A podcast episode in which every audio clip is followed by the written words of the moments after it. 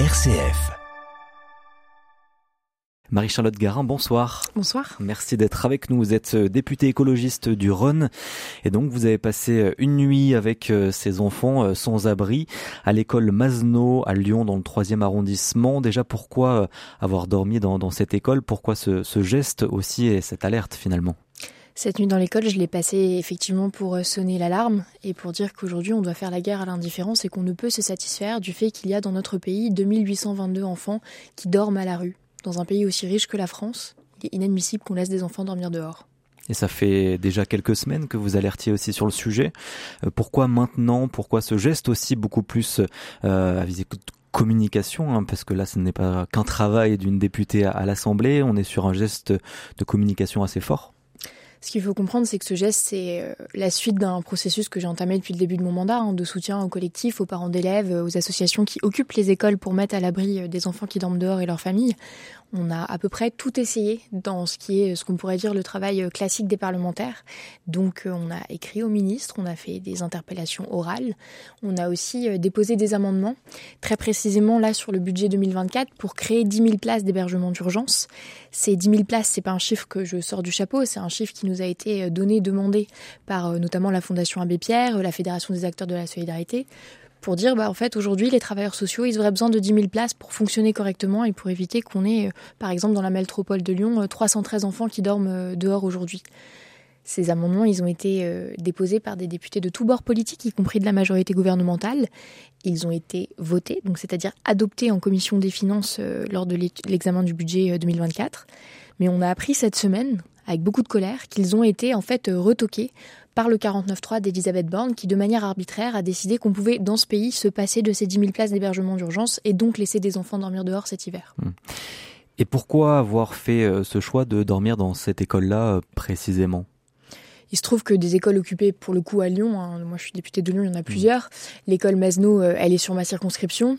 On a un très bon lien avec les collectifs qui œuvrent et qui nous tiennent au courant de la situation euh, toutes les semaines hein, dans toutes les écoles euh, de la ville. On s'est dit que avec ce budget qui venait à son terme finalement et cet arbitrage du 49-3, c'était le bon moment. Avec toujours bien évidemment ce cas de conscience de se dire à quel point est-ce que la communication peut déranger, parce que finalement on vient aussi voir et regarder la, la vulnérabilité hein, de mmh. familles euh, qui sont en grande difficulté, et d'un autre côté se dire que en politique comme dans la rue, souvent on regarde plus les personnes vulnérables. On passe à côté, et donc c'est ça quand on dit qu'on vient faire la guerre à l'indifférence, c'est ça. On vient remettre le sujet sur la table, on veut que les gens ouvrent les yeux, parce que l'actualité médiatique est évidemment euh, saturée de l'actualité internationale, euh, des crises qu'on peut avoir mmh. au niveau national, mais il faut aussi qu'on puisse regarder que, en fait, il y a 50 ans, l'abbé Pierre, quand il fait l'appel à la bonté, c'est ça qui, c'est hmm. ça ce cri d'alarme euh, qu'il tire. Et aujourd'hui, ça, on l'entend plus, on le regarde plus. Et donc, finalement, on s'immunise, on se blinde et on ne réagit plus au fait qu'il y ait des enfants qui dorment dehors aujourd'hui.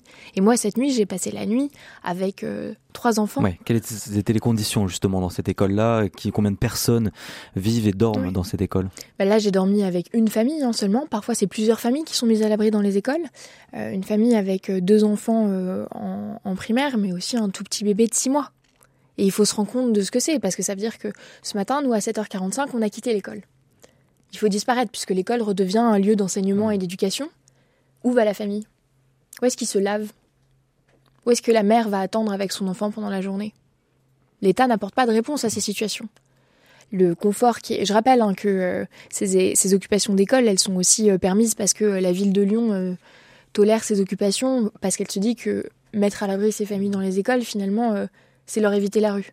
Alors évidemment, c'est pas idéal et les collectifs le disent. On est dans de l'hébergement d'extrême urgence hmm. et ça devrait pas exister de devoir accueillir euh, des familles dans ces conditions. Avec le chauffage qui continue notamment dans cette école. Oui, le chauffage qui continue de tourner en termes de, mais c'est le, strict minimum euh, de la mise à l'abri. Hmm. Vous disiez que le, gouvernement ne, fait rien sur ces euh, centres d'hébergement d'urgence. il y a quand même une annonce cette semaine, mardi, du ministre du logement qui annonce une enveloppe de près de 5 millions d'euros hein, débloqués par le gouvernement pour l'ensemble des employeurs du SAMU social. Est-ce que ça, c'est pas aussi euh, quand même une mesure forte? C'est une mesure euh, forte mais insuffisante euh, qui est vécue avec beaucoup de violence par les travailleurs sociaux. Je sais que les travailleurs sociaux du SAMU social à Paris ont très mal vécu la visite du ministre le soir même de ces annonces, puisque après, a priori l'attitude était un petit peu méprisante et qu'en fait on bricole avec des bouts de ficelle. Là, ce que demandent les travailleurs sociaux, c'est plus de moyens, mais de manière massive. C'est finalement, euh, moi j'ai appelé un quoi qu'il en coûte pour permettre aux travailleurs sociaux de faire leur travail. Et quoi qu'il en coûte, il faut que ce gouvernement mette à l'abri les enfants cet hiver. Hmm. Mais le gouvernement a agi hein, sur le précédent quinquennat. On a presque doublé hein, le nombre de places d'hébergement. On est passé de 93 000 avant 2017 à, aujourd'hui plus de 200 000. Euh, il y a quand même quelque chose qui est fait. Il y a quelque chose qui est fait, mais parce que tout simplement le gouvernement se retrouve face à ses responsabilités qu'il ne prend pas entièrement. Pourquoi est-ce que je dis face à ses responsabilités? Parce qu'en en fait, euh, la situation est catastrophique. Et c'est le fruit d'une politique de casse sociale qui est menée par ce gouvernement depuis un quinquennat. Donc quand on précarise de plus en plus ceux qui ont déjà peu de moyens, évidemment, il y en a de plus en plus qui se retrouvent dans les fils des restos du cœur. Ça nous a été rappelé euh, à grands cris euh, par les associations en septembre. Et il y en a de plus en plus qui se retrouvent à la rue derrière. Donc la situation, oui, le budget, il n'a jamais été aussi hmm. élevé, vous dit le gouvernement. Et il a raison. Il y a des places qui ont été ouvertes. Factuellement, c'est vrai. Mais le budget n'a jamais été aussi élevé parce que la situation n'a jamais été aussi catastrophique. Et les places ont été ouvertes, mais je rappelle que l'année dernière, on a été un certain nombre de parlementaires de gauche à devoir se battre, mais quand je dis se battre, c'est-à-dire à poser la question toutes les semaines en question au gouvernement, pour lutter contre la suppression de 14 000 places d'hébergement d'urgence. Alors qu'aujourd'hui, à part constant, on dit qu'il en faudrait 10 000 de plus pour mettre les gens à l'abri. Hmm. Donc, qui n'ont pas été supprimées au final. Ne prend pas, oui, elles n'ont pas été supprimées parce qu'on s'est mobilisé pendant des semaines avec les associations, avec l'UNICEF, avec la Fondation Abbé Pierre. On a dû lutter euh, corps et âme pour que ça fonctionne. Et aujourd'hui, force est de constater qu'on a essuyé un échec avec cet amendement qui n'a pas été retenu euh, pour la création de 10 000 places d'hébergement d'urgence. Et donc, vous, vous le rappeliez aussi, c'est le cas dans plusieurs autres écoles à Lyon et partout euh, dans la région, en France aussi. On a à Grenoble aussi des, des soucis comme celui-là à Lyon. Donc, c'est entre 150 et 200 enfants à Lyon. c'est 52, 50% de plus que l'an dernier, selon le collectif Jamais sans toi. Comment on explique ça? Ça revient à ce que je mentionnais un peu plus tôt, qui est en fait une grande euh, hausse de la précarité de manière générale en France. Et ce que nous signalent les collectifs, c'est qu'ils occupent de plus en plus tôt dans l'année. Et je rappelle que tout ça, ça ne repose que sur la bonne volonté et la solidarité des parents d'élèves et des profs. Pour chaque occupation, ça veut dire qu'il y a des parents d'élèves qui vont dormir dans les écoles, préparer les repas, etc. etc. Et en fait, euh, les parents sont épuisés de devoir pallier aux carences de l'État.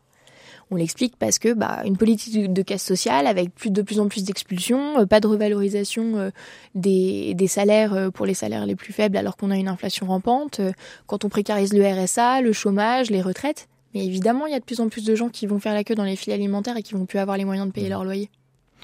Et l'exécutif écologiste de la métropole avait pourtant euh, martelé sa promesse de zéro enfant aussi euh, à la rue dès son arrivée au pouvoir en 2020. Est-ce qu'il n'y a pas aussi euh, une responsabilité qui se partage entre l'État et la métropole qui a aussi des compétences en termes de logement?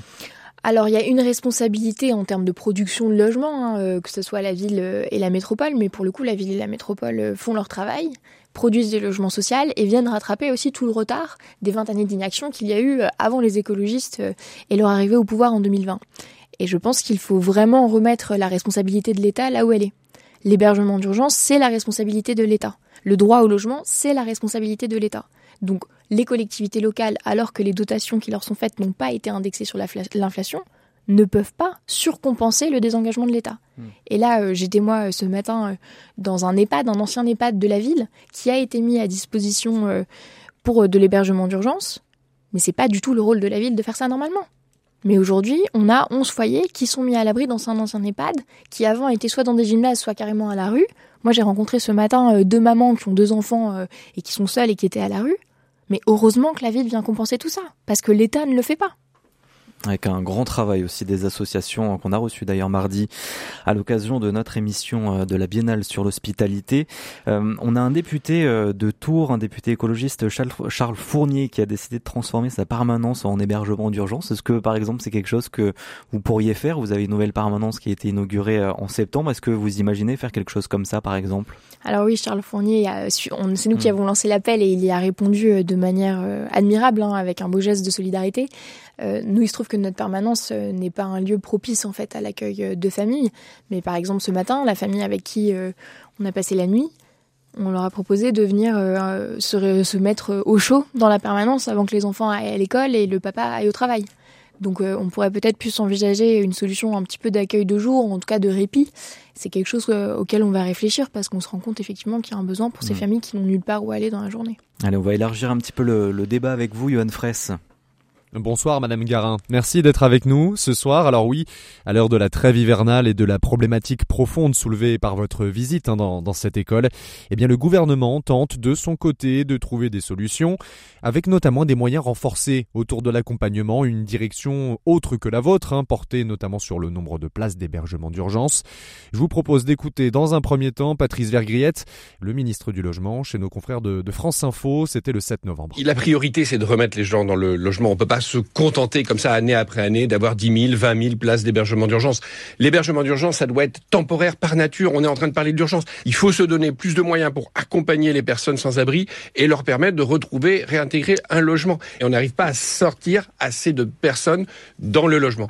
Et donc c'est ce travail-là qu'on doit renforcer aujourd'hui. Il faut à un moment donné trouver des solutions pour ces personnes. Ces solutions, c'est le logement. C'est le sens du plan logement d'abord. Le plan logement d'abord. Oui, un secteur par contre en pleine crise, hein, ce secteur du logement, de la construction à la réhabilitation, en passant évidemment par la location et la création de logements sociaux, des normes environnementales de plus en plus présentes et des lois qui inquiètent les acteurs du secteur, notamment celles autour de la zéro artificialisation nette des sols.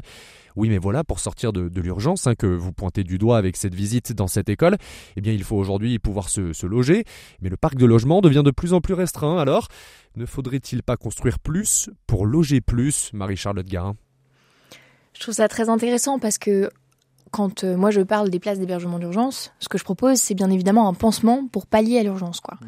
Parce qu'en fait, cette euh, crise de l'hébergement d'urgence, euh, de manière précise, elle est le fruit de deux crises conjointes. La première, c'est la crise de l'accueil. C'est-à-dire qu'aujourd'hui, dans notre pays, on est en incapacité d'accueillir correctement les gens pour que, quand elles arrivent, elles puissent simplement travailler et se payer un loyer. Et moi, les dames que j'ai rencontrées ce matin, elles me disaient, mais nous, on aimerait bien travailler pour pouvoir déjà pourvoir aux besoins de nos enfants, mais aussi pour pouvoir un appartement euh, à soi finalement. Donc ça, c'est le premier côté, c'est la crise de l'accueil. Et de l'autre côté, il y a effectivement une crise du logement. C'est-à-dire qu'on a beaucoup de personnes qui sont dans des hébergements d'urgence de manière non temporaire. Ça dure beaucoup trop longtemps. C'est pas des conditions acceptables de logement. Et finalement, ces personnes, pourquoi est-ce qu'elles restent dans l'hébergement d'urgence? Parce que il y a une crise du côté du logement qui soit accessible en fait euh, aux foyers euh, qui ont le moins de pouvoir d'achat, donc ils peuvent pas se permettre d'acheter comme tout le monde. Donc oui, il faut construire plus de logements sociaux. Et là, c'est la responsabilité finalement de l'État de faire en sorte que les maires appliquent la loi, donc fassent construire le bon nombre de logements sociaux euh, sur, sur leur commune. Donc ça veut dire que l'État doit sanctionner euh, les communes qui ne euh, produisent pas assez de logements sociaux? Absolument. Je crois que c'est à l'étude hein, de renforcer les sanctions de ce côté-là, parce qu'en fait la situation n'est plus vivable pour personne, et du coup on se retrouve avec un déséquilibre sur le territoire, avec des communes qui jouent le jeu particulièrement, et d'autres qui ne le jouent pas du tout. Et ça c'est inacceptable, parce qu'en fait la solidarité c'est un principe euh, républicain que tout le monde doit appliquer. Mais justement aussi, euh, comme on parlait Johan dans, dans sa pastille sonore, c'est cet objectif de zéro artificialisation nette qui a un objectif de préserver hein, notre nature, notre écologie. Euh, Est-ce que ça aussi, ça va pas freiner cette construction de logement demain aussi avec cet objectif donc de zéro euh, construction des sites 2050 je vais prendre l'exemple de Lyon, qui est une ville que je connais puisque j'en mmh. suis euh, parlementaire. Euh, c'est pas, a priori, c'est pas ça le problème en ce moment.